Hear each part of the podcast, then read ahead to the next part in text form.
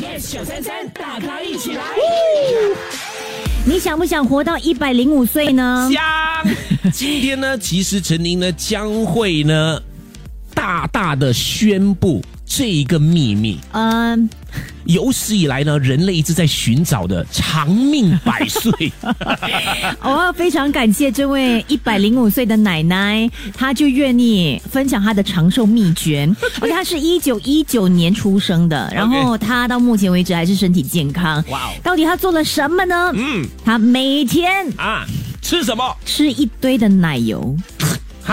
哈，她说他每天都会吃五个面包、许多奶油，还有大量的蛋糕。